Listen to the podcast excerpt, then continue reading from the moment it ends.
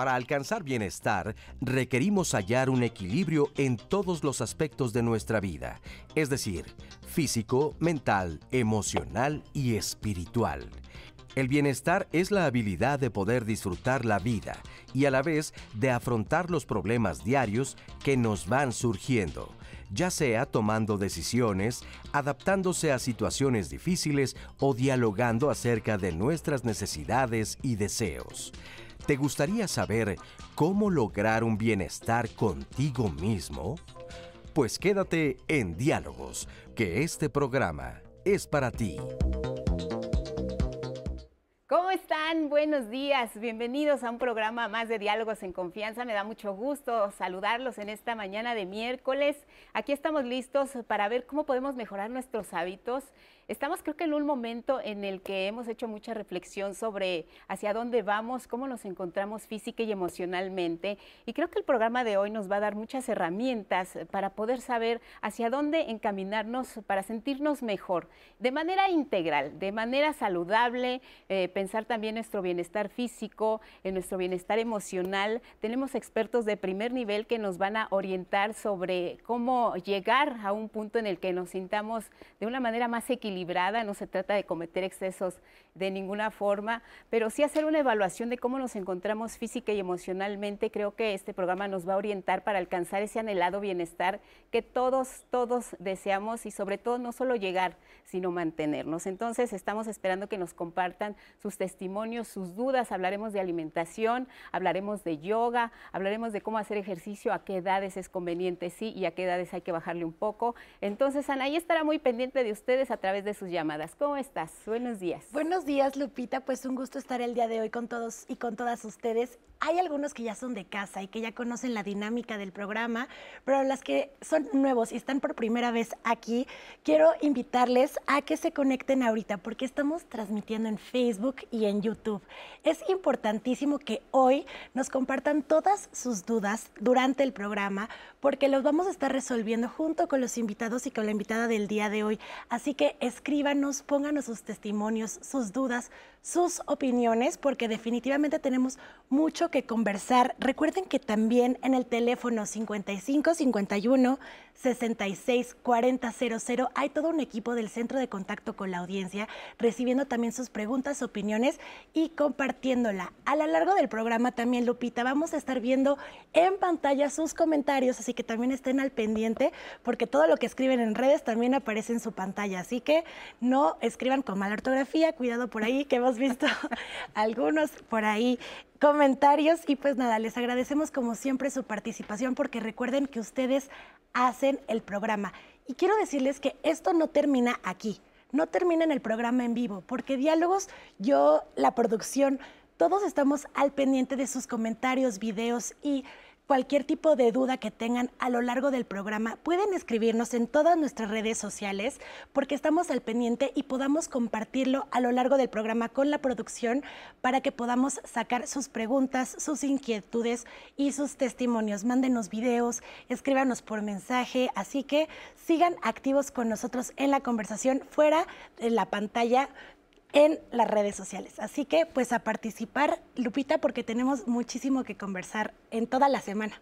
Y me encanta, sabes que Anaí, eh, que las personas que ven diálogos en confianza de manera habitual siempre se conectan con anticipación, nos dan los buenos días. Desde aquí les mandamos un abrazo y saludos a toda la República Mexicana y más allá de las fronteras, porque también allá nos ven y nos hacen unos comentarios que de verdad nos dejan muy satisfechos. Este programa es para ustedes, lo hacemos juntos y miren, hoy hábitos saludables para nuestro bienestar. Gracias a Lía Vadillo y Ciel Caneda, están en la interpretación en lengua de señas mexicana, alternando a lo largo de nuestra transmisión. Les presento a nuestros invitados esta mañana para que los vayan conociendo. Bienvenido, doctor Rafael Santana Miranda, ¿cómo estás? Muy bien, encantado de estar en Diálogos en Confianza. Un gusto, un gusto tenerte. Él es responsable de la Clínica de Trastornos del Sueño de la UNAM. Tienes ahora, yo creo que mucha materia porque una de las cosas que se ha visto alterada con esta pandemia es eh, nuestra manera habitual de, descanso, de dormir. Hay quien de plano no está durmiendo, entonces seguramente nos vas a ayudar muchísimo y vas a orientar al auditorio sobre cuál sería la mejor manera de, tener un descanso. Gracias, Rafael, doctor, gracias. Silvano Daniel Ramírez Díaz, ¿cómo estás? Muy bien, gracias. Otra vez estando por aquí, esperando también compartir con, con toda la audiencia y que les dejemos un mensaje importante y bastante este, interesante y les ayudemos bastante hoy con lo que vamos a hablar. Claro, y sobre todo porque tú nos vas a poner al día en materia de nutrición Exacto. y también de fitness, ejercicio, ¿no? sí, siempre es importante. Y ahorita con la pandemia, pues realmente todos reducimos la cantidad de ejercicio que, Sí, hombre. que hacemos, entonces pues vamos a dar ahí unos consejos interesantes. Claro, gimnasios cerrados, la actividad Sí. se, se redujo, mucha gente pues no pudo incorporarse en casa, pero yo creo que nunca es tarde, entonces vamos a dar Sí, también siempre es buen momento de comenzar. Claro, y además ya están abriendo, que es la mejor Sí, ya. noticia. gracias, gracias Silvano. Y también nos acompaña Marisabel Infante de Mundo. ¿Cómo estás? Bienvenida. Encantada. Marisabel, y qué gracias. mejor bienestar que estar aquí. Bueno, pues ya empezaste ¿Verdad? muy bien, tú con el Claro. pie derecho, es maestra en psicoterapia integral, miembro de Psique y Cultura de la Asociación de Estudios Transdisciplinarios AC. Pues está todo listo, gracias por estarse reportando en redes, en llamadas. Vamos a iniciar hablando precisamente de esta palabra, ¿qué les parece? Eh, si nos puedes ayudar, maestra, eh, ¿qué es el bienestar? ¿Qué nos hace a nosotros saber que estamos en un estado de bienestar?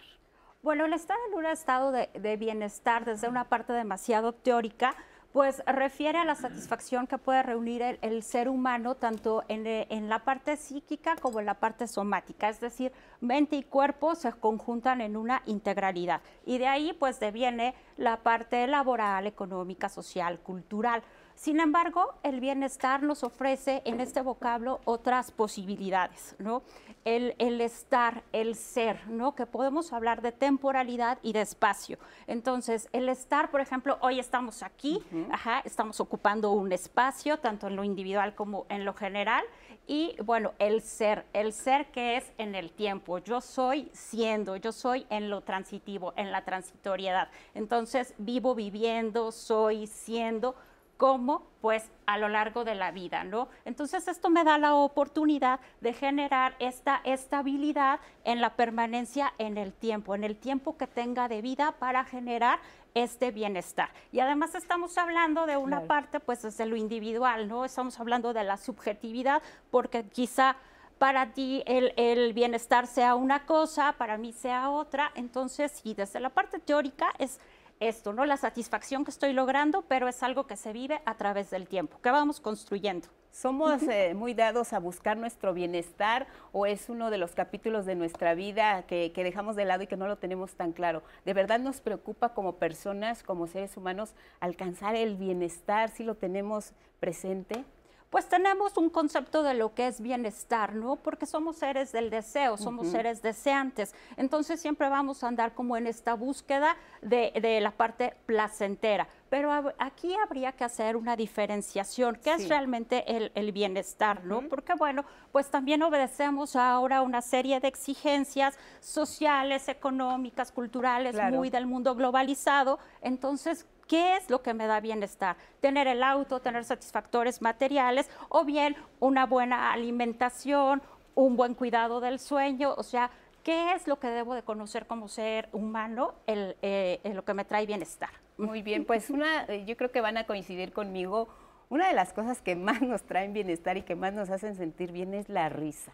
Ah, por Yo supuesto. creo que, Sí. yo creo que si nos reí- no sé qué, con, qué, con qué frecuencia eh, ahora pues tengamos la oportunidad de reír y quizá pues en el último año y medio fueron pocas las veces que, que- que se nos permitió por las circunstancias que atravesamos el podernos reír, pero hay muchos beneficios de la risoterapia y hay que recuperarlos. Vamos a esta información.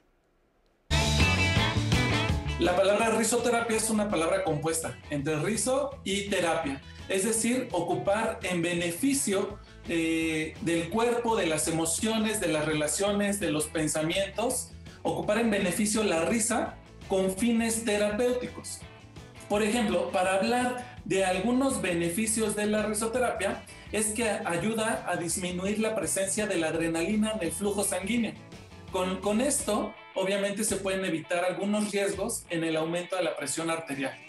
También eh, ejercicios de risoterapia nos ayuda a disminuir el colesterol y la glucosa en la sangre. Otro de los beneficios de reír es que entra el doble de oxígeno a nuestros pulmones.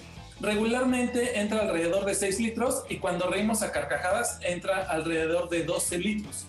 También, por supuesto, liberamos eh, distintas toxinas a través de la sudoración. La risa es un medio por el cual hacen catarsis. ¿Esto qué quiere decir? Que la persona puede expresar distintas emociones a través del ejercicio de la risa.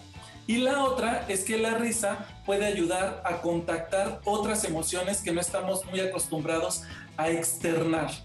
Es decir, puedo estar triste y reír, por supuesto. ¿Puedo estar preocupado y reír? Sí. ¿Puedo estar enojado y reír? Sí, porque insisto, reír no es sinónimo de felicidad. La risa se ocupa como un medio para poder expresar. Nuestro cuerpo no tiene la conciencia para poder diferenciar entre una risa auténtica y una risa fingida. Esto es maravilloso. ¿Por qué? Porque aun cuando tú finjas tu risa, vas a obtener los mismos beneficios. Y de hecho para eso es muy bueno empezar con ejercicios de risa, forzando un poco la risa y con mucha suerte puedes sacar una risa auténtica. Y tu cuerpo, tu organismo, tus emociones, tu cerebro te va a, beneficiar al igual que si fuera una risa auténtica. Y además nos pone frente a una postura distinta ante la vida. Nos permite generar una distancia entre el problema y nosotros. ¿Qué tal es? ¿Sabían todos los beneficios que nos trae la risa? A veces es voluntaria e involuntaria. Eso me encantó porque no necesitas para obtener un bienestar de la risoterapia tener pues eh, un motivo de alegría que va más allá de, una, carcajada. Entonces nosotros mismos podemos hacer este tipo de prácticas. Supongo que, por ejemplo, eh, los gimnasios, en el que es el espacio donde tú también te desarrollas, pues es un momento en el que las personas se sienten relajadas y, eh, están en, la convivencia y digo, seguramente se escuchan ahí risas por todos lados, ¿no? Sí, de hecho, este, hay algo bien interesante que dice que 30 segundos de risa al día o en cualquier momento equivale a como si hubieras hecho 10 abdominales. Ah, perfecto. Entonces, por eso es que también trae muchísimos beneficios a la salud el estarse riendo, porque contraes, una, cuando te estás riendo, sí es cierto, eh, tus pulmones oxigenan un poquito más, pero también todo lo que es el cuadrado lumbar y el cinturón pélvico empiezan a contraerse. Entonces tienes también un, ahí un beneficio abdominal y yo creo que hoy en día todo el mundo queremos por ahí también reducir un poquito la llantita de un lado, del otro. Entonces sí es cierto y en el gimnasio cuando terminas de hacer ejercicio normal este, las personas se quedan también a platicar un rato porque ya liberaron estrés, porque ahí es donde se van a empezar a reír también un poquito más, a convivir y a fomentar otros estados de salud que no solamente son los físicos, sino también los sociales. La Organización, por ejemplo, Mundial de la Salud dice que la salud es un completo estado de bienestar físico, mental y social. Entonces, si tú haces ejercicio, estás trabajando la parte física, pero también las relaciones sociales y las emocionales, que son muy importantes también para tener todo este bienestar posterior. Entonces, 10 abdominales equivalen a... 30 segundos de risa equivalen a 10 abdominales. Pues es un dato curioso. Ay, pues sí, oye, no tengo tiempo para... Hay muchas personas que aborrecen lo que ya en el lenguaje llamas este fitness, las planchas, ¿no? O sea, y los burpings, que dices, no, por favor, entonces, creo que si, si no tenemos manera de ejercitarnos, pues mejor vamos a reírnos. ¿no? Sí, de hecho pasa y otra cosa bien curiosa, cuando están haciendo abdominales y hay otra persona al lado motivándolas o van con un acompañante, cansa más porque la misma risa es un segundo estímulo acompañado al que estás haciendo en el ejercicio. Entonces, pues ahí ya tienen un buen estímulo. Hacer ejercicio en compañía también a veces es mucho mejor por lo mismo. Claro, nos genera más bienestar y más placer. Pero además de sentirnos bien, de tener la oportunidad de hacer ejercicio, también el descanso es muy importante, Rafael. Es fundamental para alcanzar el bienestar. Sí, claro, el, dormir no es ninguna pérdida de tiempo. Independientemente de que nuestro estilo de vida le roba este, cantidad a este fenómeno tan importante que está implicado, entre otras cosas, en el descanso pero es fundamental en el crecimiento, es fundamental en el desarrollo, en, la regulación del sistema inmunológico, en procesos vitales. Es más fácil y más rápido morir de no dormir que de no comer. Entonces, estamos hablando de un fenómeno que está inmiscuido en los diversos procesos biológicos que tenemos. Y mencionabas, durante esta pandemia han cambiado nuestros hábitos. Sí, sin duda. Lamentablemente no del lado positivo. Y el antecedente que teníamos antes de la pandemia es que los mexicanos ya dormíamos mal. Entonces, nuestra calidad de sueño se ha mermado, no se duerme la cantidad suficiente, además que por nuestras características pues tenemos una alta prevalencia de ciertos trastornos y que debemos de diagnosticar y por supuesto tratar.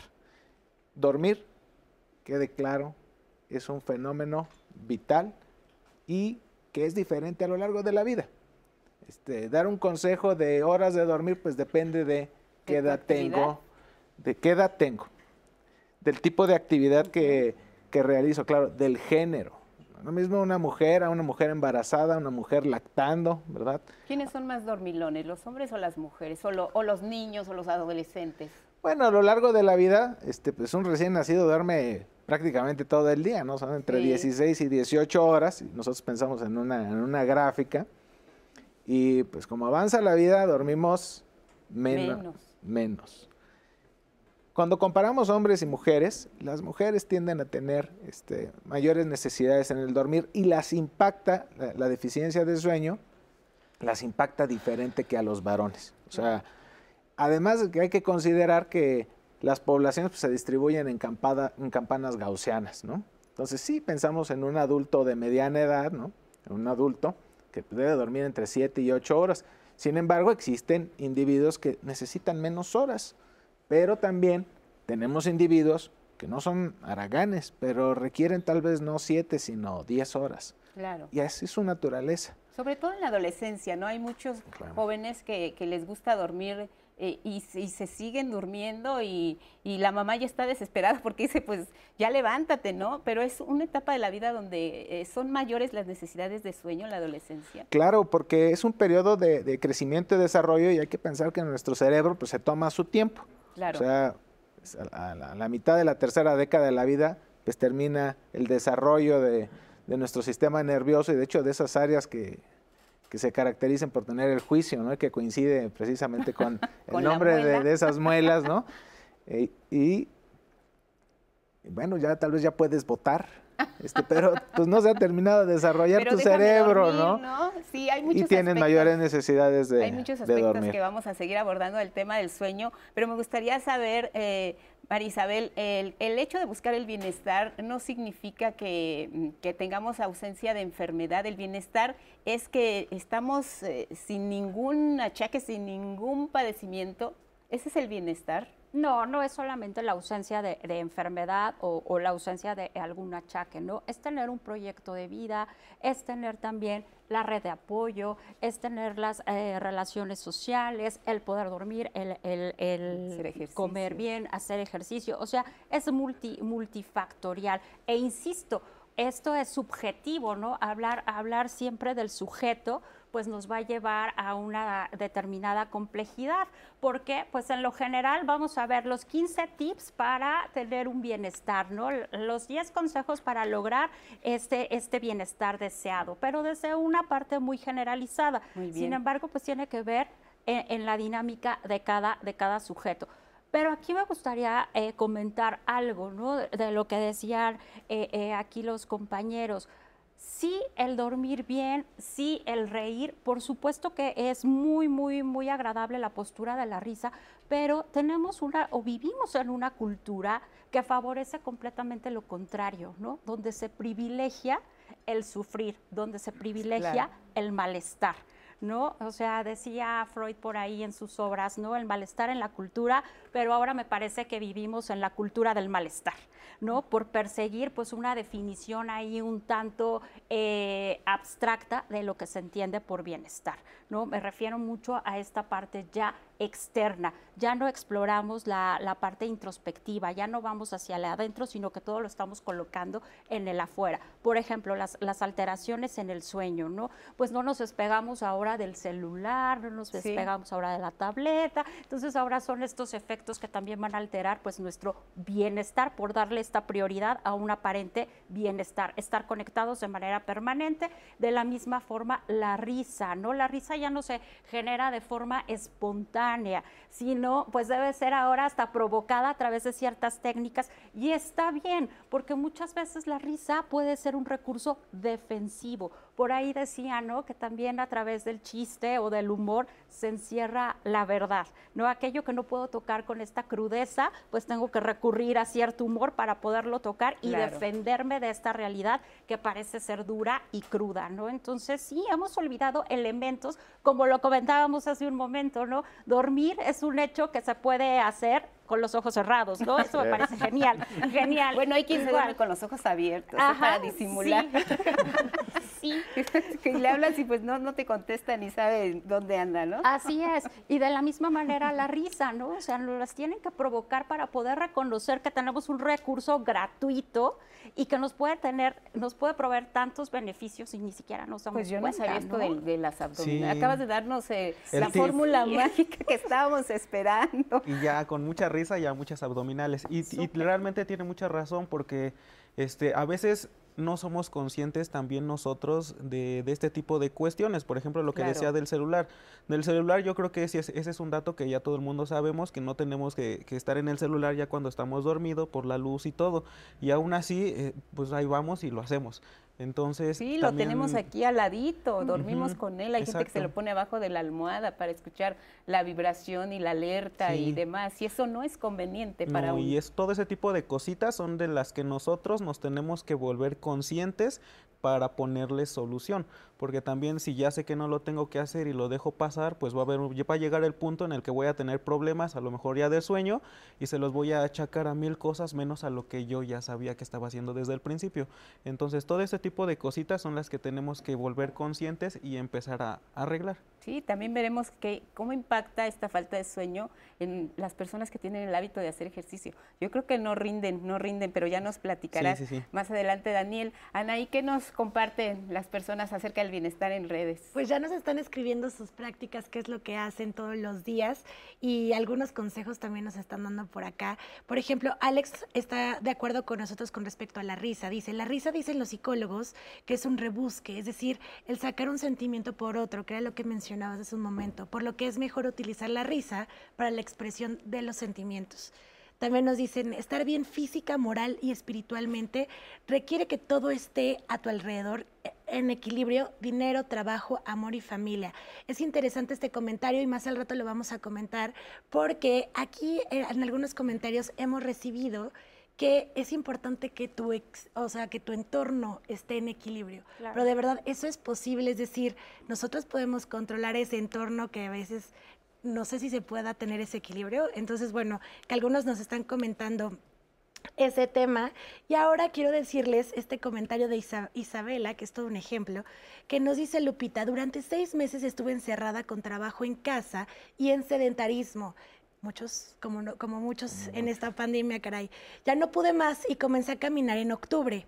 En noviembre fui a una médica homeopática para controlar mi estrés y en febrero inicié a trabajar con una nutrióloga en línea. He bajado 10 kilos. Ahora voy con mi esposo al bosque y me siento muy bien. Retomé las artes marciales que hice toda mi juventud y hoy tengo casi 50 años y me gusta darme tiempo para mí. Y tengo mayor conciencia de mi salud física, emocional, espiritual y mental. Practico la meditación y voy a terapia. Solo así puedo seguir funcionando en la vida. Pues este testimonio de Isa está muy relacionado, Lupita, con esta cápsula que tenemos con nuestra compañera Natalia, porque entrevistó a una persona que también camina ya diario y tiene bastantes beneficios. Así que pues vamos a verla. Me encuentro en los viveros de Coyoacán, sin duda alguna uno de los puntos preferidos de los citadinos para ejercitarse, ya que está rodeado de naturaleza y por supuesto de aire fresco. Me encuentro con la señora Adriana, quien ya va terminando su rutina matutina de ejercicio. Señora, ¿cómo está? Muy bien, muchas gracias. Qué gusto tenerla. ¿Qué edad tiene usted? 62. Muy bien. ¿Y cuál es la actividad física que usted vino a realizar hoy? Simplemente caminar. Yo camino, le trato de dar una vuelta, un trote ligero, no puedo más. Necesitamos mantenernos activos, eh, hacer que el cuerpo vuelva a fluir, sobre todo después de estar parados tantos días. Sí, claro. ¿Y cuánto tiempo usted viene a hacer ejercicio aquí a los viveros? De lunes a viernes, todos los días a las nueve y media, nueve, nueve y media ya estamos aquí y vamos terminando. Muy bien, y dígame, ¿a usted cómo la hace sentir venir, estar en contacto con la naturaleza y sobre todo ejercitarse? te revitaliza, te hace mm, cambia el cansancio de la actividad un tanto pasiva de la casa, que por mucho que uno haga es pasitos. Y aquí es un trabajo continuo, vamos caminando, nos vamos sintiendo mejor, respiramos aire fresco, un rato con cubrebocas, un rato sin cubrebocas, pero muy, muy grato, es muy grato estar aquí. Muchísimas gracias, señora Adriana. Espero que tenga un excelente día. Caminar es un excelente ejercicio, Silvano. Sí, este, caminar, el simple hecho de también de subir escaleras, bajar escaleras, cualquier tipo de actividad física hoy en día es bueno. Solamente hay que diferenciar un poquito entre si vamos a hacer actividad física o si vamos a hacer ejercicio. Porque, por ejemplo, actividad física es todo lo que nos genera un gasto de energía independientemente de lo que hagamos. Si yo voy a la tienda, estoy haciendo actividad física. Si voy a lavar, no sé, ropa, voy a hacer actividad física. Ahí nos quedamos, Silvano, y nos sigues diciendo la diferencia. Vamos a la pausa y volvemos. El hábito convierte los placeres suntuosos en necesidades cotidianas. Aldous Huxley, novelista, ensayista y poeta inglés. Ahora me encuentro con el señor José Luis. ¿Cómo está, señor? Buenos días. Buenos días, buenos días. ¿Cuántos años tiene usted? 73 años. 73. ¿Qué actividad física realizó hoy aquí en Los Viveros? Pues eh, el correr alrededor del vivero, una vuelta, dos vueltas, bueno, de chamaco le he dado hasta cuatro vueltas, ¿no? Desde los 13 años visito este espacio. ¿Qué mensaje le podría dar usted a las personas que nos están viendo para que practiquen eh, diferentes actividades y se activen sobre todo? Pues que salud, desde mi experiencia es salud y sobre todo que se siente uno bien después de ejercitarse uno. Muy bien, señor José Luis. Pues muchísimas gracias. Que tenga un buen día. Pues a ustedes muchas gracias. Pues muy bien, yo creo que para hacer ejercicio no hay edad. Silvano, nos estabas comentando eh, acerca de la diferencia entre la actividad física y lo que es ya el ejercicio. de una manera más frecuente, pero voy a hacer un pequeño paréntesis. Adriana, la señora que entrevistó antes, eh, Natalia, ella caminaba. Don eh, José Luis, él desde los 13 años. Hay otras personas como doña Hilda, que nada, le mandamos un saludo desde aquí, es la mamá de nuestra maquillista el día de hoy.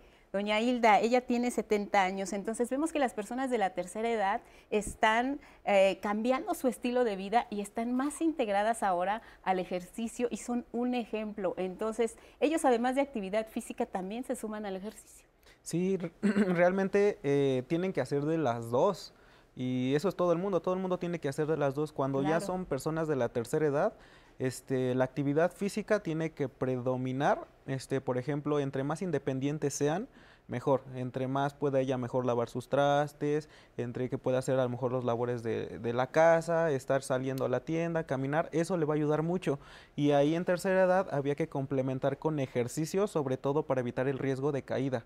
Ejercicios como camina- caminar así de forma lateral pegada a la pared, que cuando se llegue a tropezar le ayude a sostenerse a lo mejor y evitar que se caiga.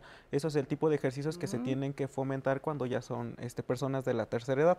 Cuando son personas este, jóvenes a lo mejor que van de entre 25 y 45 años, todavía pueden meterse al gimnasio, pueden hacer natación, pueden correr, pueden hacer prácticamente todo, salvo que ya exista alguna lesión. Si existe alguna lesión, por ejemplo, de rodilla, algún malestar en cadera, en columna, lo ideal es que primero se revisen con un Claro. especialista, descarten algún problema y sobre la lesión empiecen a trabajar la actividad física y el ejercicio. Sobre todo, eso es muy importante lo que acabas de decir. Tenemos que escuchar a nuestro cuerpo porque hay ejercicios que quisiéramos hacer muchos de nosotros y que quizá ya no estemos aptos para ello por la edad o por algunas lesiones eh, previas. I- ir al gimnasio te invita a hacer todo. Yo quiero entrar a yoga, quiero entrar a Sí. zumba, quiero cargar pesas, quiero hacer la clase de eh, eh, super, la superclase, ¿no?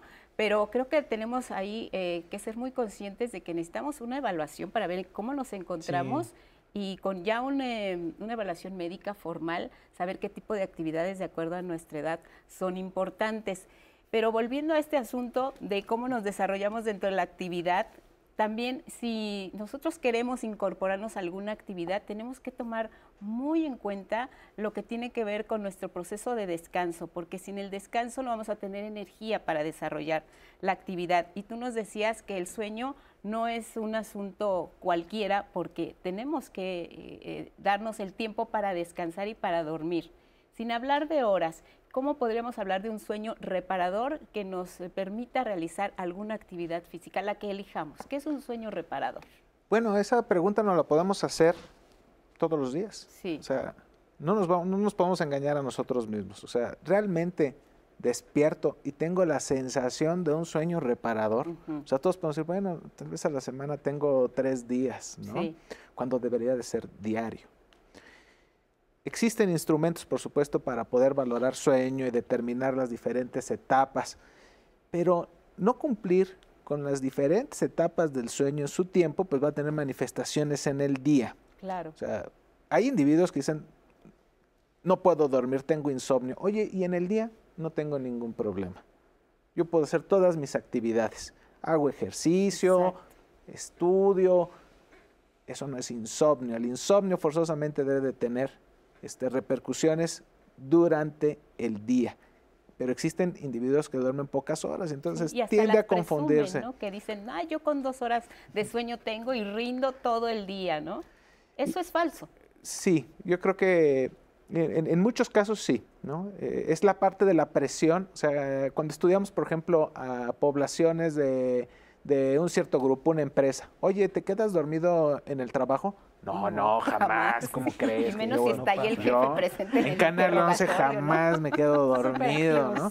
En el Canal 11 todos estamos bien despiertos. Todos estamos bien despiertos. 24 horas. Guardia nocturna podemos hacer y demás. Claro, y existen factores que tal vez tengo un vecino escandaloso que no me permite un buen ambiente o necesito interactuar como en esta pandemia, necesito socializar y entonces saco mi celular en la noche y una combinación diabólica, siempre lo voy a decir así. Luz, que mi cerebro está evolucionó, que ante la presencia de, luz se activa. Entonces ya voy a estar despierto.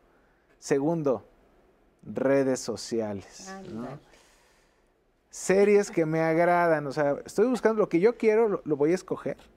O sea, es... Hay muchas tentaciones ahí. Demasiadas, entonces voy a robar tiempo del dormir porque estoy activo me, va, me va a generar risa cuando no debería de tenerla. Y la propia, en la propia medicina tradicional china menciona, es el, exceso de risa mata. Claro, es fantástico reír y tiene muchos beneficios, pero todo el tiempo estar en algo que me causa placer, este, hay que limitarlo, todo, debe, todo tiene su tiempo.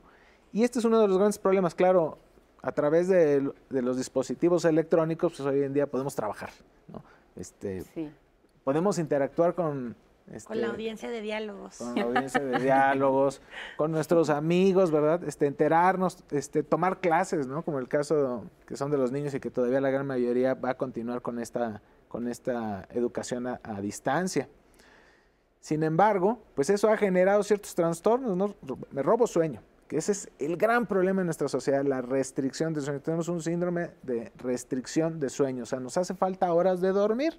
Sí. La otra nos genera eh, trastornos en el ciclo circadiano, fase retrasada del sueño. Este, bueno, sí, ya apagué el, celular, pero ya son las 3 de la mañana y entonces ya no me levanté a las 7 de la mañana, ya es a las 11 y ya me perdí la mañana. Yo iba a ir a hacer ejercicio. No, pues ya, ¿cuál ejercicio? sí, y además no, no, rendirías bien con esa... Sí, claro. desvelado, cansado. Claro, pero aquí rescato eh, algo que decía eh, Lupita en relación a, lo que comentabas. ¿no? no sabemos escuchar al cuerpo. No sabemos, o sea, ponemos todo en factores externos, pero escucharnos no tenemos esa cultura de decir, bueno, ¿qué necesita mi, mi cuerpo? ¿no? porque eso también que implica compromiso, disciplina, determinadas restricciones, ajá, hacer esfuerzos, responsabilidad, o sea, estabilidad de responderle a la vida y sus circunstancias, y eso es lo que menos quiere el ser humano, ¿no? O sea, vivir en este principio de placer, pues implica de repente locura y no tener un adecuado descanso pues de repente nos puede llevar a ciertas fases eh, de, psicosis, brotes por ahí, alucines. hay consecuencias emocionales también el no por supuesto, por supuesto. Por eso la importancia y favorecer esta cultura de escucharnos, de escuchar las necesidades de, de nuestro cuerpo. Por eso decían los antiguos, ¿no? Mente sana en cuerpo sano y nunca los podemos tratar como entidades separadas. Una persona que no duerme bien se levanta de mala, claro, eh, con poca energía, irritabilidad. Y va a buscar, va a buscar un activador. O sea, porque puedes decir, no, hombre, sí dormí muy bien. ¿Dónde está mi café? ¿No?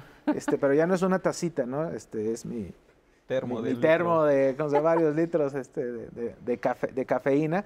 Y además, pues tengo ganas de comer. Sí, claro. Porque no dormir activa, ¿verdad? Las áreas del apetito y es muy selectivo, o sea, no voy a buscar dónde está ese, ese filete, no, esto tiene que ir acompañado de un pancito, ¿verdad? Carbohidrato. Un carbohidrato. Y entonces entramos en la cuestión de, de, que empezamos a consumir muchas sustancias, que empieza a ser un mal hábito, porque ya eso es mi café de la mañana, el de la tarde, el de la noche, este, con mi, pan, de mi pan, de mi exceso de carbohidratos.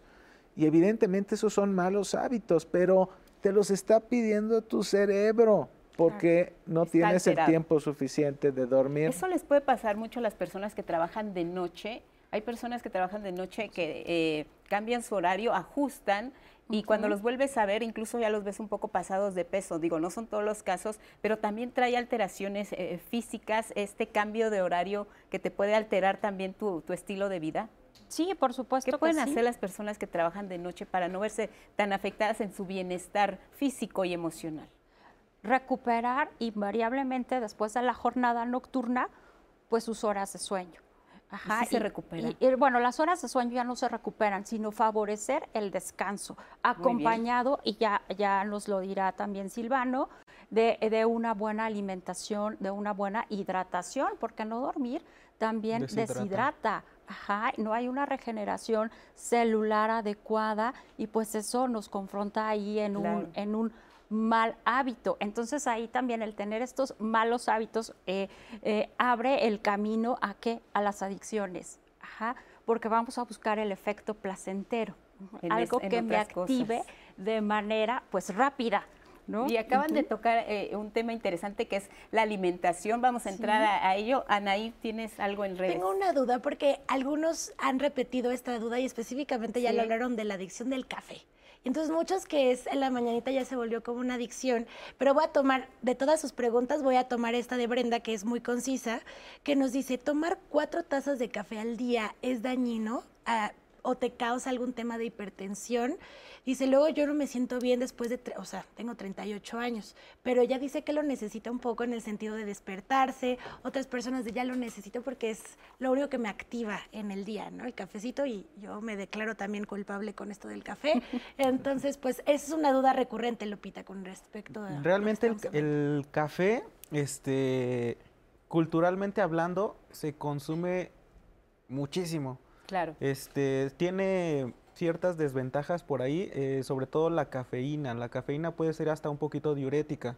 Entonces, si estamos hablando que a lo mejor la persona está trabajando en una jornada nocturna y está con mucho café, encima de que no dormir te va a deshidratar, le metes un poquito algo diurético, también te deshidrata un poco más.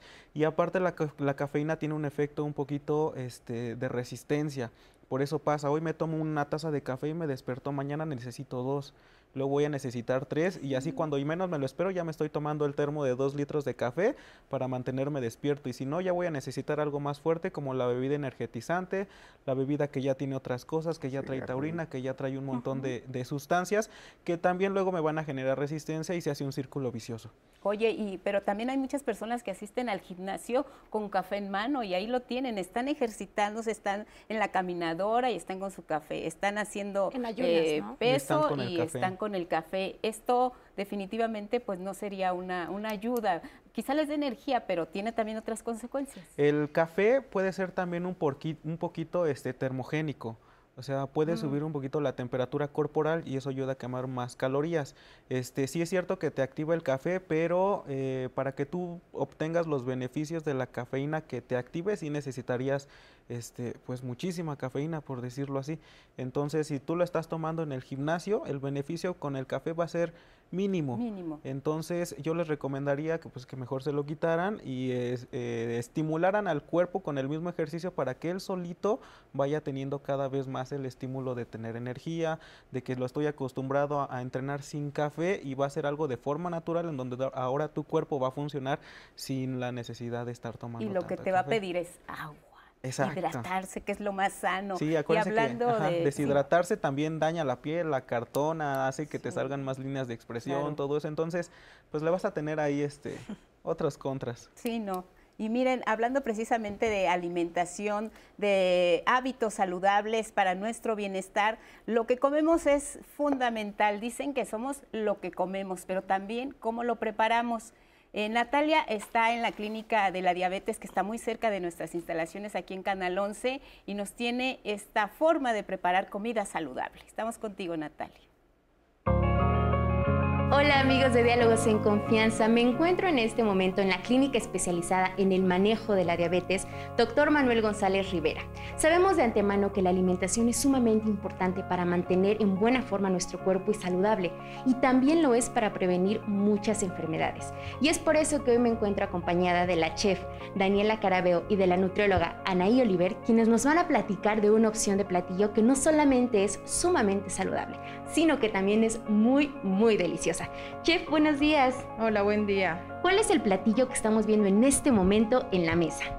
Sí, el día de hoy se hicieron unas tostadas eh, con una base de puré de garbanzo y el relleno pues es eh, flor de jamaica con nopales, cebollita y un poquito de jícama por encima. Se acompaña de una ensalada verde eh, o de lo la verdura que se tenga en casa y es una receta súper fácil de preparar ya que es con la misma cocción del agua para hacer la jamaica y se mezcla con alguna verdura y principalmente, bueno, pues es una receta súper fácil de hacer y bastante económica también.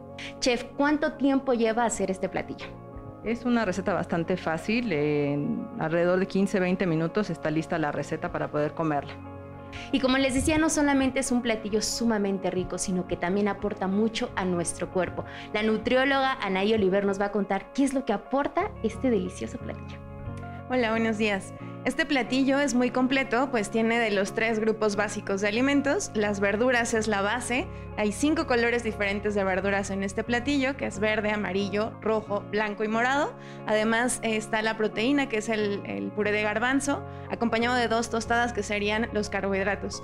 Es rica en maíz, ¿no? Esta parte de la fibra nos aporta que el, el intestino esté trabajando adecuadamente y todos los antioxidantes que casi nunca ocupamos en este color morado de las verduras. Muchas gracias, pues aquí lo tienen, una opción saludable que nos va a caer muy bien a nuestro cuerpo y que sobre todo lo podemos hacer en casa amarga. Muy bien, pues es una manera sana y no solo para las personas que tienen diabetes, sino para todos los que estemos buscando un equilibrio en nuestra alimentación. La alimentación es fundamental para que muchas personas logremos un bienestar porque nos hace sentirnos muy bien. Ahora sí que lo que somos lo que comemos. Somos lo que comemos, es lo que todo el mundo dice y tiene mucho de verdad. Eh, honestamente sí tiene mucho de verdad. Este nosotros estamos acostumbrados a veces ya por el estrés, por mil cosas, a comer una o dos veces al día. Eh, luego te dicen come cinco veces al día para acelerar el metabolismo, cosas así. Y no es tanto por acelerar el metabolismo, sino que el vaciado gástrico, por ejemplo, ocurre en dos horas. Entonces, el comer más veces también te va a quitar muchas ansiedades. Si tú comes un, tu desayuno y luego una colación antes de la comida, esa colación te va a quitar la ansiedad, a lo mejor de querer agarrar una paleta o de querer agarrar un dulce, un chocolate, cosas así. Y eso te ayuda también a controlar todo este tipo de Pero la clave está las porciones, ¿no? Porque si son cinco veces, las cinco veces no van a ser gorditas de chicharrón ni, tamales eh, mañana, tarde y noche. Hay que saber distribuir los alimentos, ¿no? Exacto, como dice ahí, eh, ese es un buen consejo el que dieron en la cápsula. Entre más colores tenga un plato, mejor, porque entonces el cuerpo va a tener más opciones de dónde sacar todos los nutrientes que, el, que él mismo necesita. Entonces, eso sí es cierto, siempre traten de que todos los colores posibles en el plato, ese es un, gran tip y les va a ayudar bastante. El, exceso, eh, hay, que hacer una alimentación inteligente, porque en realidad si yo como exceso de carbohidratos, estoy sufriendo ansiedad, pues eso va a provocar que tenga más ansiedad. Y en el caso del dormir, por ejemplo, si yo estoy en, un periodo en que tengo examen, ¿no? Este, que tengo una cuestión cognitiva, estoy aprendiendo algo nuevo, pues es muy importante incrementar cierta etapa del dormir, como- que es la etapa del sueño humor, que es cuando soñamos y donde los procesos, este, pues regula los procesos precisamente de, de aprendizaje, de memoria. Entonces, por ejemplo, cenar algo que tiene proteína se vuelve fundamental para incrementar este tipo de, de- de sueño. Pero si estoy en actividad física de alto, necesito sueño reparador, sueño de ondas lentas. Cierta alimentación lo estimula, ¿no? Por ejemplo, este, consumir más lácteos, frutas, este, este tipo de alimentos va, nos va a ayudar a tener este tipo de descanso. Tengo una jornada pesada de trabajo, pues el ideal no sería tener mayor cantidad de sueño humor. Entonces estamos en esta etapa de precisamente considerar que no siempre es la misma cena. Claro. O sea, depende de mis necesidades, este, y queda claro que cada miembro de la familia pues requiere, tiene necesidades diferentes. Entonces, la misma cena para todos, pues se vuelve difí- difícil tener que prepararle a cada quien su, su alimento, pero tenemos que Y por tener buenos hábitos. eh, ¿cuántas horas antes de irnos a la cama es conveniente ingerir nuestro último alimento? Y, y hay también un mito ahí de que no en la noche no es bueno que comas este az- azúcar Frutas. o frutas, porque en lugar de, de que tengas un buen descanso, o pues te, te al- te altera y te, te roba el sueño. ¿Esto es así? Bueno, consumir activadores, ¿no? O sea, tener unas- un, un alimento activador. O sea, si es rico en carbohidratos, pues va a ser un activador. Ujú. Este, sin embargo, consumir café, pues, eh, bueno, no, no, no, no tomas café para, para dormir. Es todo lo contrario, ¿no? Es un activador, lo buscas en la Claro. mañana como un activador. Yo creo que existen cierta cantidad de, de mitos. Sí. Este, y yo creo que esa parte importante, y el problema es que el mito se convierte en un hábito. Claro. Y entonces, este, dice, no, yo siempre, yo siempre ceno, Exacto. este, o no, a mí café no me hace nada en la noche, ¿no? Y te das cuenta que no es cierto, que te- tienes efectos en el día, que tu rendimiento no es el mismo, que no puedes hacer las actividades que deseas. Ajá, ¿Y qué alimentos podrían alterar eh, eh, nuestra etapa de descanso? Porque ahí viene una labor de reparación del cuerpo, también es muy importante. ¿Hay algún alimento que inhiba esta tarea reparadora del descanso cuando estamos dormidos? Bueno, existen en la parte, por ejemplo, de los condimentos, ¿no? Sí. Y este, el exceso de grasa que puede provocar otros problemas. Existe población que lo va a notar más fácilmente. Los pacientes que roncan. El roncar no es una situación normal, es un conflicto en la entrada de aire y que puede acompañarse de pausas respiratorias que conocemos como apnea y que en nuestra población este tipo de trastornos es una, tiene una prevalencia muy alta y que se asocia solo con el desarrollo de las enfermedades crónico-degenerativas que nos tienen en jaque en las unidades de terapia intensiva en tiempos de pandemia, ¿no? Este, porque nos genera hipertensión, diabetes mellitus, este, y por supuesto nos llevan finalmente este tipo de enfermedades a tener insuficiencias, principalmente la insuficiencia renal, y en tiempos de pandemia te conviertes el rival más débil, ¿no? Sí, claro. Entonces, eh, este problema respiratorio, no podemos este, eh, pensar que un niño que ronca es- se le va a quitar con el tiempo, ¿no? Tiene un conflicto, tiene que ser atendido. Claro que el niño crece y ya nos llegan a la clínica de trastornos del sueño, No, pues niños de 40 años, ¿no? Este, que ya tienen décadas con este tipo de problemas y que han desarrollado enfermedades crónicas y que jamás han sido Qué atendidos de este problema respiratorio. Ellos sufren de reflujo. Es muy frecuente, están haciendo un gran esfuerzo para meter aire porque funcionamos como una jeringa. Ese esfuerzo presiona la cámara gástrica y genera el reflujo. Entonces me caen mal los alimentos. No, tengo un problema para respirar que me hace tener mucho esfuerzo y genera, terminan este, con otros padecimientos, ¿no? ¿Y el roncar tiene que ver con el, con el peso de la persona? Bueno, tenemos roncadores que son esbeltos. Es un problema de obstrucción en, en la vía respiratoria superior, hablamos de la nariz al cuello. Este, esto es algo muy importante porque, eh, claro, si aumento de peso puede empeorar, pero tenemos individuos que tienen otro tipo de trastornos. A veces muy claramente pues, sufrió una lesión en, en su nariz, pero otros pues es su anatomía. Claro. O sea, eh, yo les digo, el bulldog, eh, cuando pensamos en los canes, ¿no? El bulldog, el pug, el boxer, pues son chatitos, ¿no? Este, y roncan. Este, entonces dices, pues si eres chaparrito, tenemos poco cuello la población mexicana y somos algo chatos, la probabilidad de que seamos roncadores es extraordinariamente alta. Y no nos vamos a engañar. Este, pues pero oye, ronco, oye, sí. y roncas terrible. Y, bueno, eh, cuando empiezas, eh, eh, estás en la luna de mil, ay, no, mi amor. Me arrulla, me arrulla. De maravilla. ya hasta le apapachas su ronquido, pero ya después de unos años... Estás con los ojos abiertos dándole codazos porque deja de respirar y te espanta y, y, genera muchas enfermedades. Sí, claro. Entonces, pensar que, oye, tienes que dormir ocho horas ahogándote. O sea, vas a dormir ocho horas ahogándote. ¿Cuántos quieres ahogarte? ¿Tres, cuatro, 12, no, pues no me quiero ahogar ninguna. Tienes que resolver problemas biológicos. una persona que ronca. No, por supuesto que no. Y es la otra cara de la moneda, ¿no? O sea, porque una parte es no poder dormir, pero la otra parte es me quedo dormido este, en el transporte, me quedo dormido este, en la entrevista en Canal 11, yo estoy dormido. Oye, ¿qué te pasa? Este es el momento, está muy interesante todo esto. No te puedes estar quedando dormido. Claro. Este, si alguno se está quedando dormido en casa con este interesante programa, tiene que acudir a la clínica de trastornos del sueño. Pues mira, vamos a activarnos. ¿Qué les parece? Tenemos una cápsula más de Natalia, el box.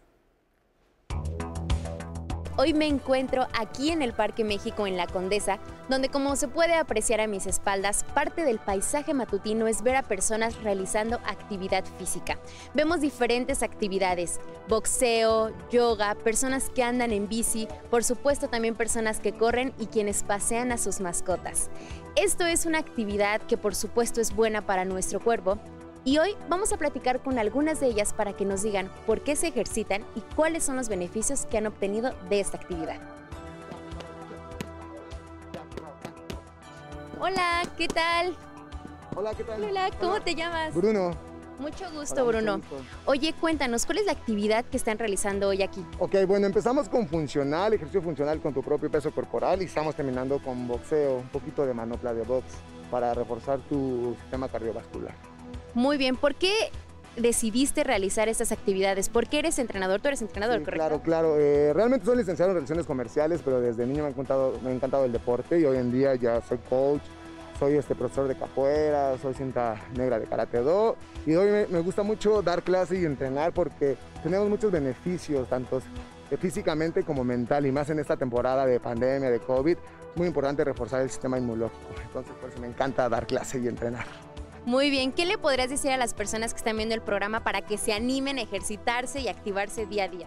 Claro que sí, mira, primero es súper importante con, con tu salud, ¿no? Realmente el cuerpo es la máquina que te lleva a todos lados, entonces es importante siempre cuidarlo.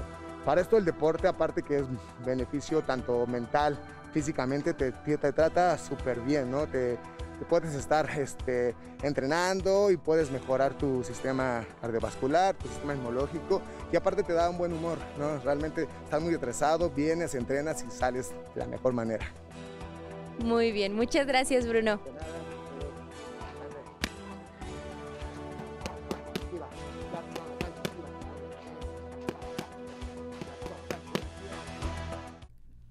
El bienestar y la salud son un deber. De otra manera, no podríamos mantener nuestra mente fuerte y clara. Buda, fundador del budismo. Hábitos para tu bienestar es nuestro tema aquí en Diálogos en Confianza. Muchas gracias por las llamadas, por las consultas, por las opiniones. A todas les vamos a tratar de dar respuesta en esta transmisión. Vamos a una pausa y regresamos para seguir con el tema. Ya estamos de regreso a su programa Diálogos en Confianza y quiero decirles que si ustedes como yo se quedaron picados con el programa que tuvimos hace poco de finanzas personales, les tengo una excelente noticia porque el día de mañana vamos a estar hablando sobre el tema porque es importantísimo aprender a administrar nuestro dinero. Si quieren aprender más sobre el tema, conéctense mañana que yo creo que todos tendremos dudas, cuestionamientos para los especialistas. Así que conéctense mañana que va a estar interesantísimo. Y pues regresando al tema, quiero decirles que hemos recibido muchísimos comentarios. Les agradecemos, por supuesto, siempre su participación. Y yo le estoy recordando a los especialistas que les voy a leer ahorita de corrido algunos de, los, de sus comentarios y dudas para que las anoten y al rato, Bueno. Lupita, podamos ir respondiendo poco a poco estas dudas. Nos dice Aracima. En mi casa mi esposo y yo tenemos costumbre de tomar café en la mañana y noche. Lo que ahora me inquieta es que mi hija de 14 años empezó ya con este hábito. ¿Qué le puedo dar y recomendar a pesar de que la leche pues ya dicen que no le ayuda mucho y también el té contiene un porcentaje de cafeína? Miriam Lascano nos dice, una persona que duerme bien, es normal que busque una justificación para seguir durmiendo en el transcurso del día o está existiendo algún tipo de problema. Asimismo, menciona que el tomar una taza de café no le quita el cansancio y las ganas de seguir durmiendo. Otro comentario de Brenda Berchi que nos dice una pregunta. Me acostumbré, el café surgió con muchas preguntas, pero está interesante. Me acostumbré que el despertar tomar café y me propuse a dejarlo. Entonces, al despertar, decidí tomar mucha agua, pero al ingerir el agua siento muchos ascos y rechazo de mi cuerpo. Siento, siento que me descompenso. ¿Por qué me pasará esto? Leo este comentario porque este ha sido recurrente y es algo que yo sí he escuchado en el- la vida cotidiana, como de, es que el agua natural crudo o algo así me genera algo, ¿no? En las mañanas. Por ¿no? eso se van por su cerveza. Es correcto. La Coca-Cola. Em, Lupita nos dice, en mi caso me afecta mucho el cambio de horario. Es uno de los factores que altera mi sueño. ¿Qué puedo hacer cuando sucede este tipo de cambios de horario? José Antonio Elvero nos dice, muy importante el bienestar. Hasta la edad de 40 años fui infeliz porque toqué fondo en el tema de adicciones, alcoholismo y drogadicción. Siempre busqué el bienestar en los placeres, en la fama, aprobación de la sociedad, etcétera. Y me resentí con todo y con todos a través de recuperarme y conocerme. Trabajé en mí mismo. Hoy, después de 16 años, tengo la convicción del verdadero bienestar. Lo he encontrado a través de estar al servicio de los demás y es mayor bienestar, el mayor bienestar jamás experimentado. Yo se los recomiendo siempre dar amor. Es algo que me da muchísimo beneficio. También nos escriben, sin duda el estar ha sido un, o sea, de la humanidad siempre estamos en búsqueda de este beneficio y bienestar. En la pandemia muchos tomaron hábitos sedentarios y pues el cuerpo entró en un entorno de confort, eso nos dice Elizabeth. En este camino Encontré medicina alternativa, me hice el hábito de tener al menos 10 minutos para relajar el cuerpo y hacer respiraciones al menos en la noche y en la mañana. He bajado la ingesta de cosas azucaradas y eso la verdad me hace sentir muy bien. Finalmente, hace dos meses opté por salir a caminar con mi perro de las 9 a las 10 de la noche y no saben el bien y lo bien que yo descanso a partir de esta nueva actividad. También nos pregunta Diani, que siempre está conectada con nosotros, ¿qué tanto influye y cómo repercute la alteración del sueño el ver televisión y uso celular antes de dormir? ¿Qué horario? Ya hemos hablado de este tema, pero nos pregunta específicamente cuáles son los hábitos que debemos de tener para poder evitar no perder el sueño con este aparato dispositivo. Ella dice que ha escuchado eh, recomendaciones de que son 30 minutos antes, pero bueno, ahorita nuestro especialista nos los va a compartir. Y también otro comentario es, Reyes nos dice, hacer ejercicio es bueno, pero a muchos nos cuesta muchísimo esta parte. ¿Qué consejos nos pueden dar, Lupita, para poder empezar esta actividad? Y yo creo que esta pregunta va hilado con una cápsula que tenemos preparada de nuestra compañera Sandra, porque nos habla de esta práctica yoga y algunos de los testimonios que pasan en la cápsula nos cuentan cómo empezaron de no tener esta, ningún tipo de actividad y cómo empezaron a enamorarse a través del yoga. Así que vamos a verlo y de regreso vamos a platicar con los especialistas. Vamos a verla. Hacer yoga y meditar es una de las recomendaciones que hacen los especialistas cuando hablamos de vida saludable y de hábitos saludables. Por eso hoy me uní a este grupo de mujeres que llevan años reuniéndose para practicar yoga y nos cuentan su historia. La práctica del yoga puede mejorar nuestra salud, no solo por los beneficios más evidentes como mejorar la flexibilidad o aumentar la fuerza, sino también porque nos ayuda a mejorar la concentración o disminuir el estrés. Practicar yoga nos ayuda a mejorar el equilibrio, a corregir nuestra postura y también nuestra respiración. Durante la práctica trabajamos la respiración consciente y profunda, algo que mejora nuestra capacidad pulmonar. La palabra yoga en sánscrito significa unión. Para mí, eso significa la conexión entre el cuerpo y la mente. La parte mental nos ayuda mucho a poder mantener nuestra mente consciente en el presente, poder medio despejarnos un poco de cualquier pendiente, preocupaciones ahora que estás en tu tapete es para ti. Aparte va de la mano con un estilo de vida consciente. ¿A qué me refiero con esto? El lograr mantener tu mente activa y presente nos da permiso de volvernos un poco más conscientes de nuestro entorno, lo cual nos ayuda a darnos cuenta de lo que estamos comiendo, lo que estamos diciendo, cómo actuamos, cómo pensamos. Y todo esto se convierte pues, en un hábito muy saludable tanto para la mente como para el cuerpo, como para la salud en general. Cuando empezamos yoga hace muchos años, em, como que estaba con, con la idea en la cabeza de que tenía que ser algo de ejercicio, ¿no? Las clases son diferentes, tomamos clases con maestros diferentes y a veces es pura relajación y a veces es mucho estiramiento y, aprendí a disfrutar eso. Entonces, llegar a trasladar eso a la vida, pues sería como padrísimo, ¿no? Como que disfrutar estar en cada momento. Me cambió la vida. La verdad es una actividad que me hizo estar más conmigo misma, más en el presente me ubico mucho en el hoy, en el aquí y en el ahora. Es el ejercicio para mantenerte sana en mente, en movimiento y en libertad de, de actitud, en todo. La práctica de yoga, como cualquier ejercicio físico, nos ayuda a liberar estrés, pero además nos lleva a concentrar nuestra atención de manera plena en el momento presente, un lugar donde no hay cabida para preocupaciones ni del pasado ni del futuro. Como que es esta herramienta que te hace autoobservarte de una manera activa y puedes encontrar como que este equilibrio a nivel emocional, físico y espiritual. Somos un grupo de, pues no nos conocíamos nadie y, y somos súper amigas porque todas estamos en una búsqueda de, de mejorar y todas estamos en la misma sintonía, ¿no?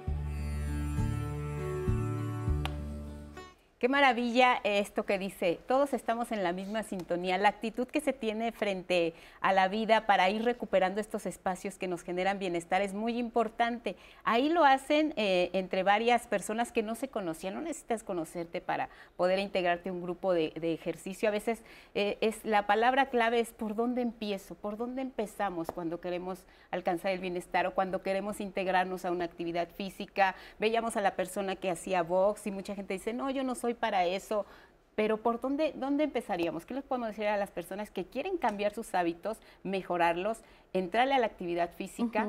¿Hacia dónde se van? En el reconocimiento. O sea, tengo que hacer un ejercicio de interiorización para decir, bueno, ya es momento de hacer cambios, ¿no? Como lo, lo planteaban hace un momento, somos lo que comemos. Pero por ahí también decía Aristóteles, no somos lo que hacemos de manera recurrente, de manera repetitiva. Y ahí vamos a hablar pues de, los hábitos, ¿no? Si ya me estoy dando cuenta que no dormir me está trayendo determinadas este, consecuencias, o no hidratarme, o no comer a, las horas, entonces significa que tengo que hacer un cambio, pero para eso necesito aceptarlo, necesito reconocerlo y tener esa conciencia, fuerza de voluntad, compromiso, cosas que al ser humano pues le cuesta trabajo emprender por lo que implica. Ahí es el momento en que podemos hacer estos, estos cambios, ¿no? Para favorecer justo pues ese, ese bienestar.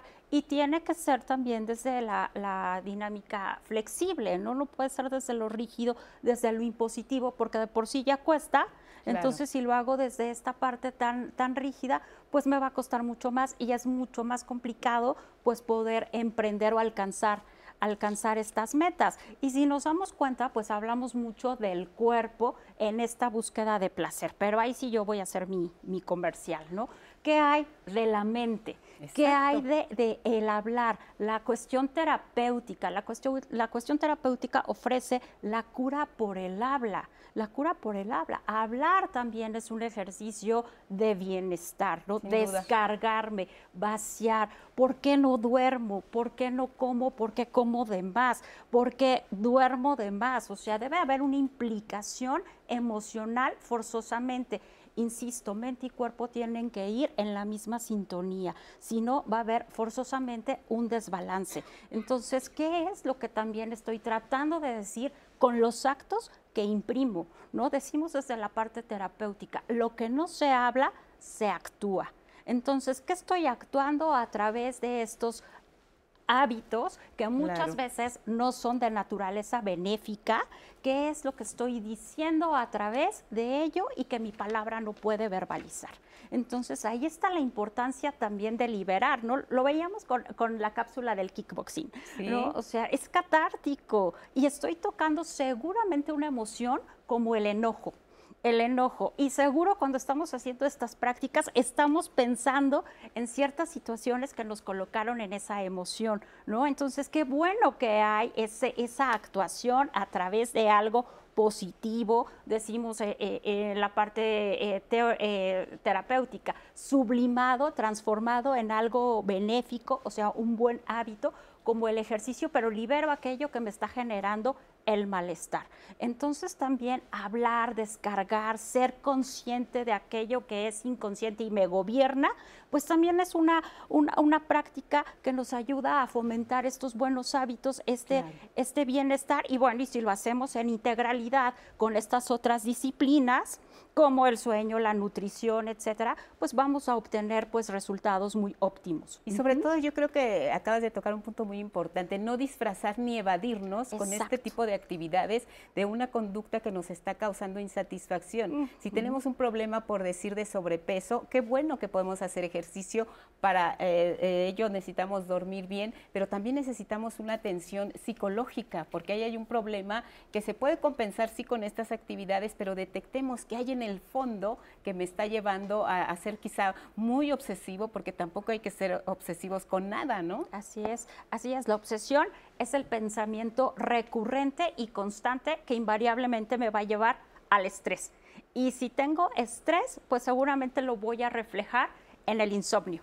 Ajá, porque no lo estoy pudiendo verbalizar. El estrés es un lenguaje preverbal, va a derivar seguramente en ansiedad o en angustia, pero sigo sin verbalizarlo, simplemente lo estoy sintiendo, pero no lo puedo identificar.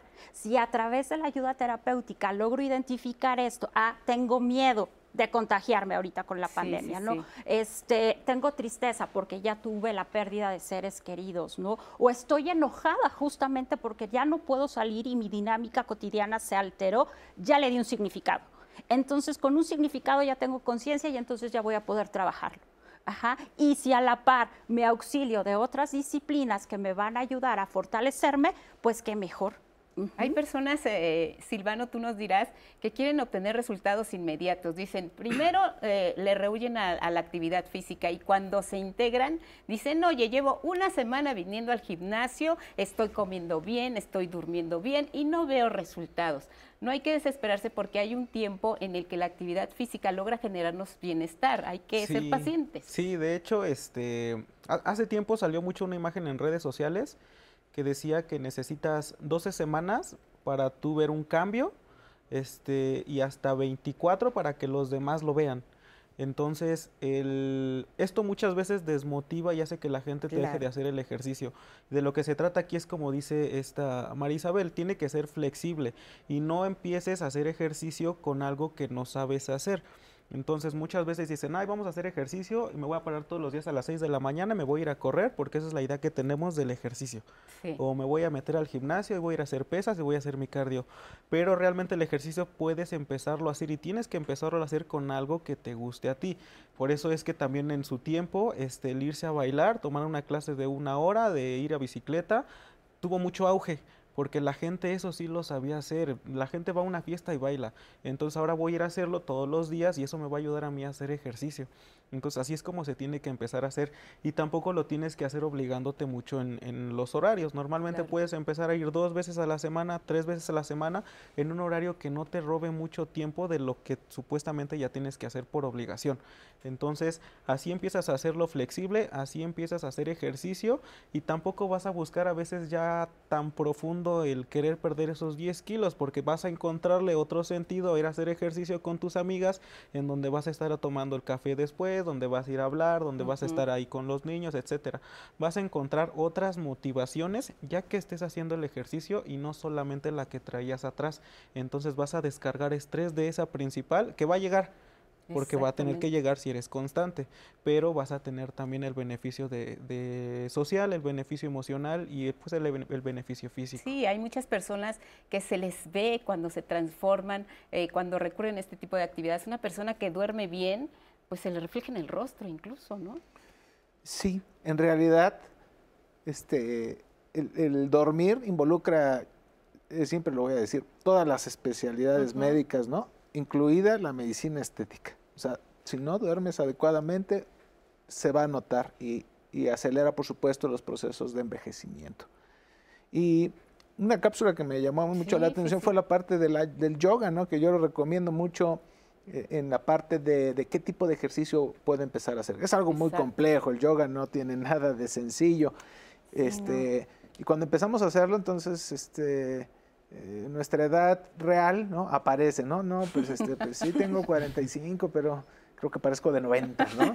Este, porque es flexibilidad. Claro. Y algo que sucedió en la contingencia, este, con esto de la vida sedentaria, es que se incrementaron por ejemplo, ciertos trastornos en el dormir que tienen que ver con trastornos de movimiento. Son aquellas personas que se, estando sentadas ya no pueden dejar de mover las extremidades y en la noche cuando van a dormir, no, hombre, se tienen que levantar por una sensación en las extremidades. En las piernas. Exacto, a veces es difícil de describir, ¿eh? tensión, dolor y a diferencia de otro tipo de padecimientos en las extremidades, esta con el movimiento mejora y definitivamente pues hay que recomendar hacer ejercicio beneficia a estos, a, estos pacientes. Existen otros orígenes de este tipo de problemas, ¿no? En la alimentación, este, la parte, el estrés este, que mencionabas, la ansiedad puede generarlo, sí, la alimentación, eh, la deficiencia de hierro, o sea, tener problemas este, eh, no hemos eh, logrado hacer bien ejercicio, pero tampoco nuestra alimentación mejoró porque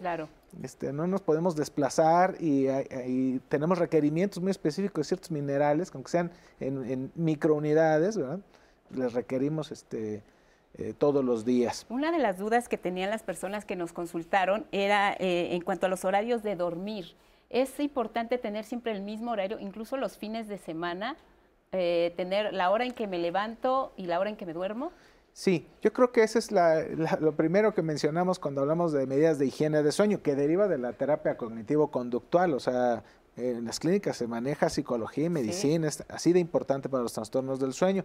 Y el, primer rubro es ese, tienes que tener un horario, de acuerdo a tu edad, este, condición que mencionamos al inicio de esta plática, en tus actividades, pues debes de tener un horario regular y no es el de tu hijo que va en, primaria, no es el de tu hijo adolescente.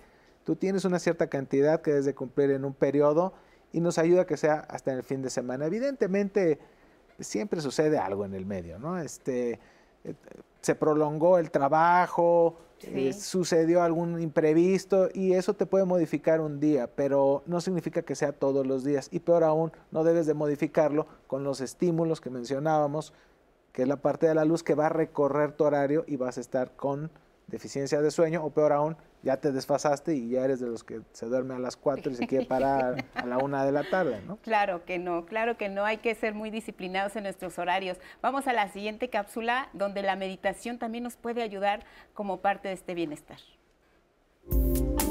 La meditación lo que hace es que te permite ir... Eh, reduciendo eh, la, cantidad de activación que tienen los patrones mentales aflictivos en uno y que están lastimando al cuerpo también. Los seres humanos tendemos mucho a que nuestra mente se vuelva muy automática en un funcionamiento inercial muy rápido que con frecuencia trae eh, eh, estrés y trae involucradas emociones aflictivas. Nuestro cerebro es altamente condicionable, es decir, se echa a andar de una manera repetitiva e inercial a partir de experiencias que tenemos y cosas que pasan, ¿verdad? Y la meditación, al menos el tipo de meditación con el que trabajo, que es mindfulness o conciencia plena, eh, te ayuda a que tu mente no te domine en, el, en que, que la parte del cerebro, digamos, que es más automática e inercial, más, reactiva incluso, que esa parte no sea la que esté todo el tiempo dominando tu vida. El beneficio de la meditación es muy inmediato con el estrés, aunque yo creo que, aunque eso es valiosísimo, es muchísimo más eh, importante, creo yo, el beneficio que tiene a nivel cognitivo. O sea, nos permite pensar con claridad, nos permite no estar dominados por prejuicios e inercias y, y por puntos de vista reducidos y limitados. La mayoría de la gente lo que la motiva a meditar y lo que la ayuda a entender que es útil es que le esté pasando mal. Lamentablemente es así. Es cuando nos damos cuenta que ya estamos muy estresados o muy ansiosos, con el cuerpo muy machacado, con muchos conflictos con personas, conflictos con nosotros mismos. Yo sugiero que busques la meditación mindfulness, conciencia plena, porque es una meditación que no tiene una base religiosa, no, no, no está basada en creencias, está basada en cómo aprender a usar funciones mentales y cualidades mentales que son naturales en todos los seres humanos. Muchas gracias por esta información y tengo varias preguntitas porque las vamos a resolver regresando del corte. ¿Cuál es la mejor forma para hidratarse? ¿Cuáles son los beneficios del tai chi? Algunos test sí se pueden comer menores de 14 años cafeína. Vamos a responderlo después del corte. Acompáñame. La buena vida es un proceso, no un estado del ser. Se trata de una dirección, no un destino. Carl Rogers, psicólogo estadounidense. Cultiva solo aquellos hábitos que quisieras que dominaran tu vida. Elbert Hubbard, ensayista estadounidense.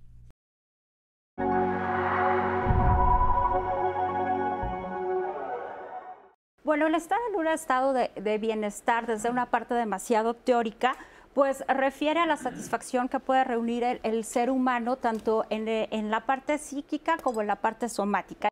Mente y cuerpo se conjuntan en una integralidad y de ahí pues deviene la parte laboral, económica, social, cultural.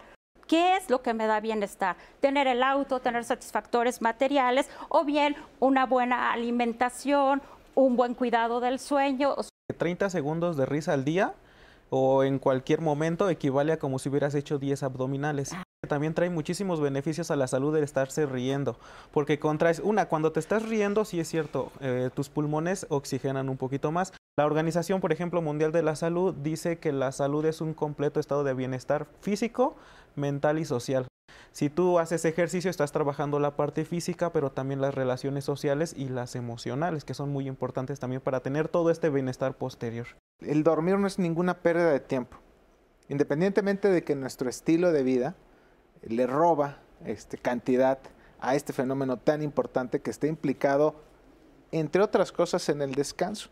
Es más fácil y más rápido morir de no dormir que de no comer durante esta pandemia han cambiado nuestros hábitos. Sí, sin duda. Lamentablemente no del lado positivo. Y el antecedente que teníamos antes de la pandemia es que los mexicanos ya dormíamos mal. Dormir, quede claro, es un fenómeno vital y que es diferente a lo largo de la vida. Sí, el dormir bien, sí, el reír, por supuesto que es muy, muy, muy agradable la postura de la risa, pero tenemos una o vivimos en una cultura que favorece completamente lo contrario. Son personas de la tercera edad, este, la actividad física tiene que predominar, este, por ejemplo, entre más independientes sean, mejor. Y ahí en tercera edad había que complementar con ejercicio, sobre todo para evitar el riesgo de caída la importancia y favorecer esta cultura de escucharnos, de escuchar las necesidades de, nuestro cuerpo. Gente sana en cuerpo sano y nunca los podemos tratar como entidades separadas.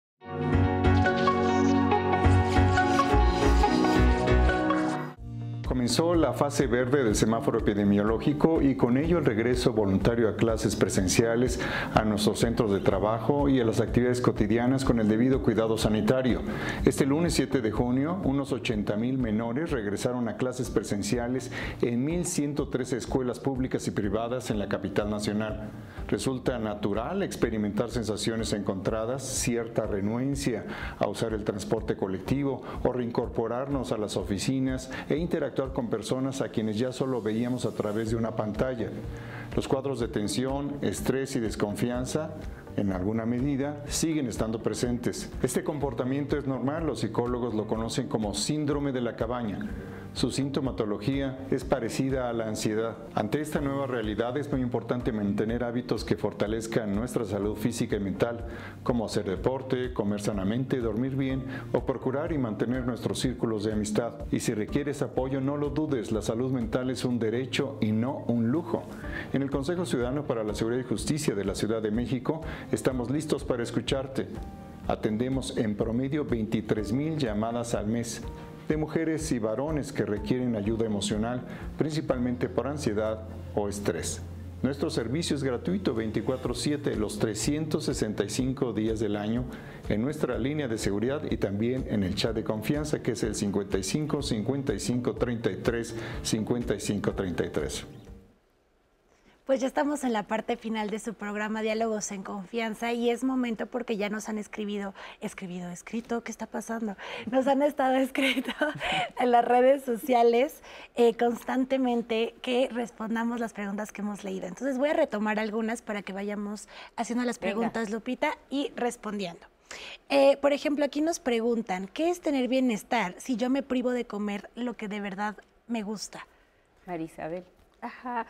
Bueno, pues en esta parte de, lo, que pregunta y, este la persona, pues qué es tener bienestar, pues es hacer este compromiso, ¿no? Y no verlo como una privación, sino verlo como esta parte de voy a alcanzar un objetivo y voy a irme descubriendo eh, conforme el viaje, ¿no? No me voy a centrar tanto en la meta, sino en este camino que me va a llevar pues a este bienestar, a cumplir, pero no verlo desde entrada así como la privación, ¿no? Simplemente tengo que responsabilizarme, hacer modificaciones, en algún momento pues recaeré, pero voy a poderlo componer, ¿no? Entonces no tiene que ser algo extremo ni rígido, sino que tiene que ser gradual y paulatino. Perfecto.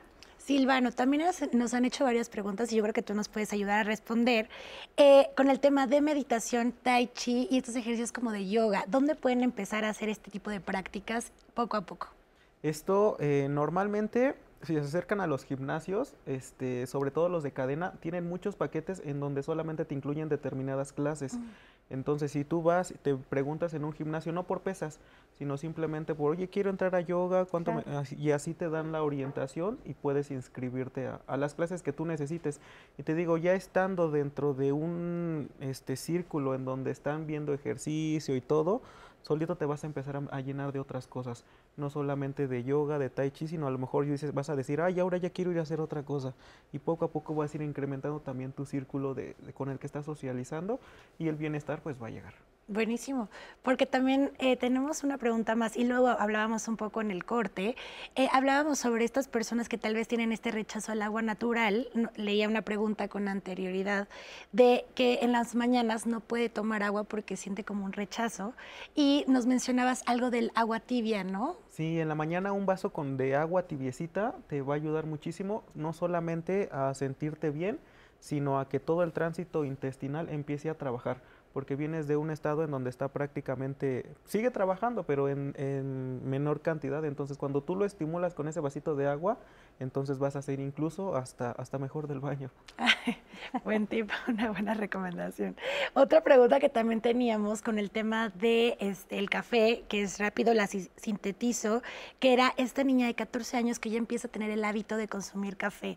¿Es sano? ¿Puede? ¿Es recomendable? De que puede, puede. Y normalmente este, pues hay niños que desde los 5 o 6 años ya les están echando café a la leche o algo así.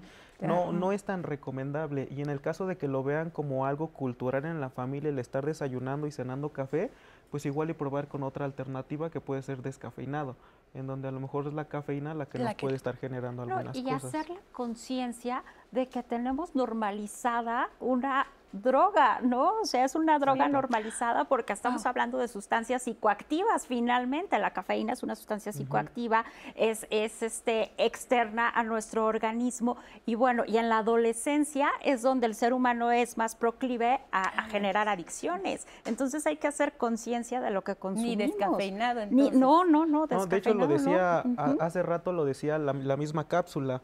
Hemos normalizado tantas cosas que ya pues las vemos cotidianas, ya las vemos como necesidades y pues tampoco se trata. Lo del descafeinado es siempre, siempre se vuelve una opción porque también quitárselo así de golpe Si ya está muy acostumbrada, pues entonces también lo va a resentir. Sí. Entonces, Es siempre lo que son lo que son edulcorantes, los que lo que son opciones de productos light, etcétera, se pueden utilizar mucho para quitar el otro, para quitar el malo, ir haciendo como un destete, más o menos, para irle quitando el producto si es que ella ya lo ve como necesidad o costumbre. Y pues lo puede tomar toda la familia al final del día. Súper. Ese, está- ese es un gran consejo. Tenemos otra duda de Dolores Mesa que nos dice, yo desayuno como rey, como como príncipe y ceno como mendigo, pero a pesar de ello no estoy descansando bien y me despierto en ocasiones durante la noche y no sé si es realmente porque estoy siguiendo este tipo de alimentación. No, existen muchas causas que pueden ocasionar una fragmentación en el dormir. Por ejemplo, en los trastornos del estado de ánimo, en la ansiedad, pues, se caracteriza por tener un insomnio de inicio, me cuesta trabajo quedarme dormido. En la depresión hay presencia de un despertar prematuro, entonces abro los ojos 2, 3 de la mañana y me cuesta trabajo volver a conciliar el sueño. Sin embargo, existen muchas otras cosas que pueden fragmentar el sueño. Por ejemplo, si me tengo que parar a orinar y ya está normalizado. No, yo solo me paro dos ocasiones. Lo normal es cero, que quede claro, cero. Liberas una hormona muy potente que evita que tengas que pararte a pesar de que hayas tomado agua antes de dormir. Si te estás parando a orinar, algo está, ciertas reacciones están llenando tu vejiga. Te está produciendo, seguramente tienes muchos micro despertares. Entonces, hay que determinarlo, hay que determinar qué está fragmentando el dormir, si hay riesgo de alguna, alguna, algún trastorno respiratorio, de movimiento, un problema anímico, este, un problema de falta de, de- de movimiento y que te está fragmentando. Esto de las piernas que hablábamos, cuando uno está dormido, se llama trastorno de movimiento periódico de las extremidades, es muy frecuente y el último en enterarse que se mueve dormido es el Es que, el que lo sufre, porque los movimientos pueden ser muy sutiles, algunos otros rechinan sus, este, sus dientes, no se dan cuenta solo cuando en la mañana dicen, bueno, sí, despierto con dolor en la mandíbula. Las personas que te- duermen en una posición y terminan del otro extremo de la cama, ¿también pueden tener algún trastorno del sueño? Sí, bueno, nadie por- soporta un- una sola posición, nos Sí. cambiamos durante la cama. Tener movimientos estereotipados, o sea, muevo la mano en ciertos este, periodos, ¿no? Y de manera repetitiva, pues hay que descartar que no se trate de otra, otra situación. No, estabas jalando la cobija porque te la habían arrebatado. Bueno, eso sí, aparte de la temperatura. Espérame, esta es mi- la parte de mi cobija. Sí. Pero sí hay, sí suele haber estos, estos Cambios sí, movimientos. hay pa- ca- cambio Sí, de movimientos, solo los estereotipados no. Muy bien, Anaí. También nos preguntaban, eh, y lo quiero retomar esa pregunta porque sí fue recurrente, que tienen este problema de cuando se hace el cambio de horario, pierden esta posibilidad o, eh, de regular su sueño, por así decirlo. Empieza con el insomnio, duermen, duermen menos. ¿Cómo le hacen algunos tips para poder eh, evitar esto en los cambios de horario? Fíjate que la clínica tiene una, una relación estrecha precisamente que nos controla en esta parte de los cambios de horario, ¿no? Pero no obedece a una situación de salud. Hoy vamos a cambiar el horario porque vamos a estar todos mucho más sanos.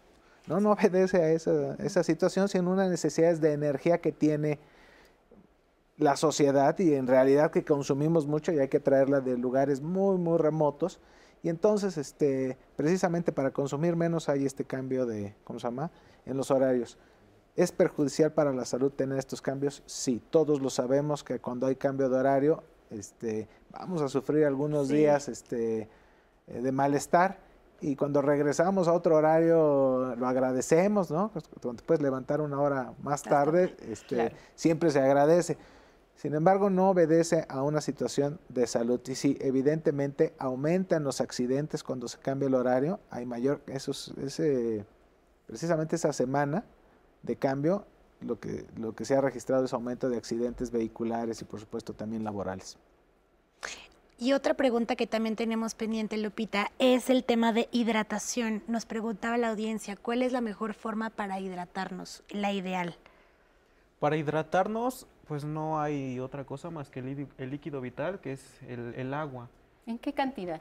El agua hay varias fórmulas que puede ir desde 20 mililitros hasta 35 mililitros dependiendo la actividad física por cada kilo de peso corporal que tenga la persona. Cuando estamos en el gimnasio, por ejemplo, haciendo una actividad física, ¿es bueno estarse hidratando constantemente o hay que esperar a terminar una clase para eh, hidratarse? Mm, sí es bueno estarse hidratando constantemente. Eh, incluso en las clases siempre te dan un descanso para que vayas y te hidrates porque a veces en el mismo movimiento pues no puedes estar tomando el agua. Pero si ya estás haciendo pesas sí es recomendable, pero que sean tragos pequeños porque también si te echas medio litro de un jalón, este pues vas a tener después problemas estomacales, estás regresando, exacto. Entonces es constante pero con tragos pequeños y que sea con agua. Y justamente eso, cuando hay que concentrar la mayor cantidad de hidratación cuando estamos teniendo también mayor desgaste físico, que es cuando más se está sacando. ¿Y las bebidas eh, isotónicas, estos electrolitos, eh, son buenos, hacen bien? ¿Con qué frecuencia si funcionan? Este, normalmente hay personas que se llaman sudadores salados. ¿Cómo se pueden dar cuenta? En la ropa oscura, cuando sudan mucho, dejan una línea blanca. Eso es porque están soltando muchos electrolitos, muchos minerales por el sudor. Ahí sí se recomienda que estén tomando un electrolit, pero tampoco que sea toda la botella. Toda la botella y que no sea diario tampoco es como que se, salgan kilos, ¿no? Kilos de, minerales, de sales. Entonces, a lo mejor si son sudadores salados, el fin de semana se toman una botellita de, un cuartito de 600 y ya, con eso es más que suficiente. Entonces, la cantidad de agua depende también de todas estas características de la persona. Lo mínimo sí serían estos ocho vasos de agua, lo mínimo. Lo, lo mínimo, este, pues es que se tendríamos que sacar fórmula. Hay un algo que se llama la jarra del bien beber, así como hay un plato, hay una jarra. Y esa sí dice que son por lo menos 2 litros. Pero lo más recomendable pues es que su peso lo multipliquen por 25 y les va a dar el total de mililitros. y ya eso se lo toman en forma de agua. Independientemente si haces o no ejercicio. Independientemente, si hacen ejercicio, pues sí subirle a lo mejor hasta el 30 o el 35 en, en la fórmula. Este, y sí, sobre todo eh, traten de contemplar que este requerimiento de agua también incluye a lo mejor los caldos que se están comiendo. Lo único que vamos a tratar de no incluir es el café y el té, porque pues pueden tener algunas propiedades diuréticas, entonces pues ya no contaría tanto. Buenísimo. Y una más, regresando al tema del descanso, que estábamos hablando con Silvano, y ya lo habíamos mencionado, pero nos vuelven a preguntar, ¿cuáles son estas recomendaciones antes de dormir con respecto al, televisor y al celular? Las mejores prácticas. ¿Deben estar en la recámara, la tele y el celular? Idealmente no.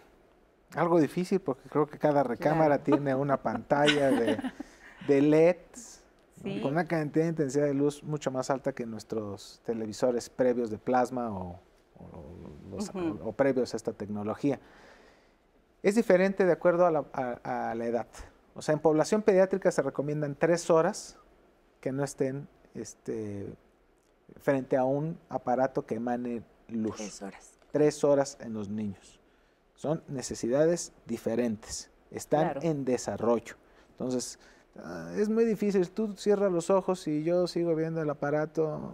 Es algo muy difícil. No, la pareja quiere dormir y el otro encendido el celular. Tampoco. Tampoco.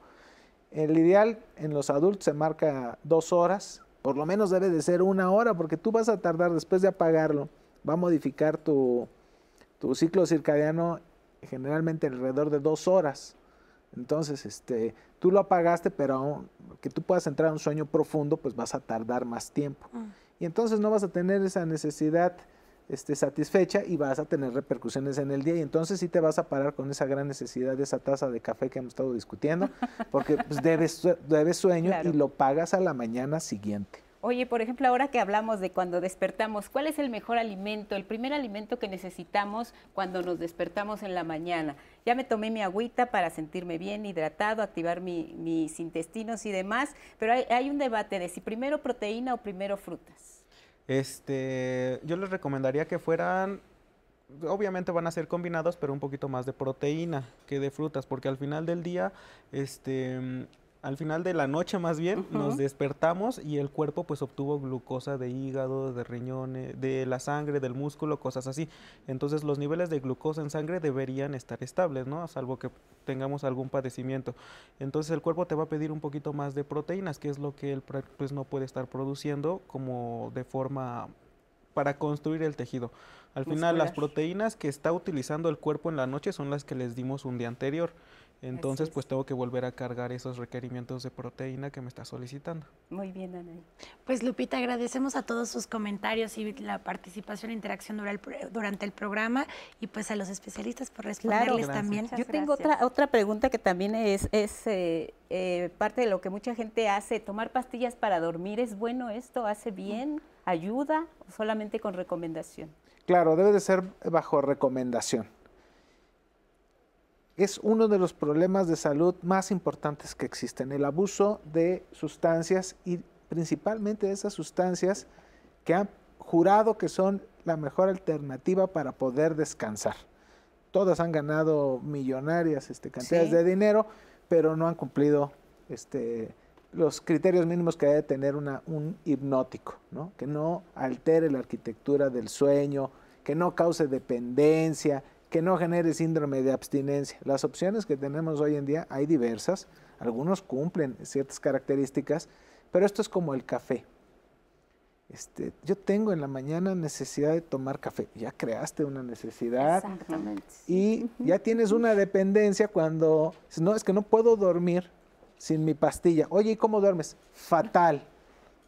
O sea, consumes unas cantidades increíbles ya de dosis de medicamentos para dormir y de todas maneras tu sueño es fatal.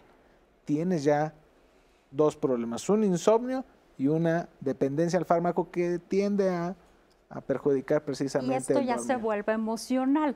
¿no? Esto ya se vuelve emocional porque entonces el café, la pastilla ya se convirtió en un efecto placentero, o sea, seguimos en esta búsqueda de, placer, ¿no? Pero no de comprometerme, en vez de decir, bueno, ¿qué está afectando mi sueño, ¿no? ¿Qué es lo que inhibe mi, apetito? Este, ¿Qué circunstancias de vida presentes, pasadas, me están afectando eh, actualmente para que yo pueda hacer cambios desde la conciencia? Y entonces lo desplazamos a estos efectos que rápidos, ajá, de, mágicos de repente, en vez de mirarme, en vez de mirarme, de escuchar al cuerpo, organizarme con la mente y entonces sí tener beneficios congruentes. Muy bien. Hay otra pregunta que te hacen, Silvano, antes de una competencia de natación, ¿qué es lo que les recomienda cenar, sobre todo?